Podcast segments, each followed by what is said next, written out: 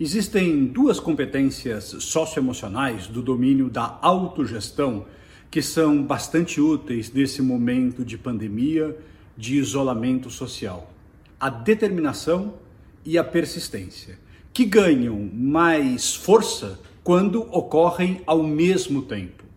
Quando a gente fala em determinação, nós estamos falando de fazer o melhor. Quando começou a notícia sobre o coronavírus, a gente percebeu que a gente tinha que ter mais cuidado com lavar as mãos, a gente passou a usar álcool gel. Agora a gente tem saído nas poucas vezes em que nós deixamos as nossas casas é, é com máscara e tudo isso significa ser determinado.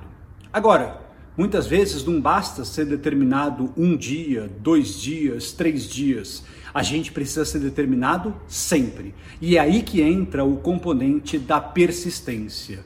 A gente tem que fazer o nosso melhor muitas e muitas vezes. E por quê? Porque a gente sabe que são essas nossas pequenas atitudes que podem fazer o achatamento da curva. São essas nossas pequenas atitudes que podem fazer com que o nosso sistema de saúde não colapse.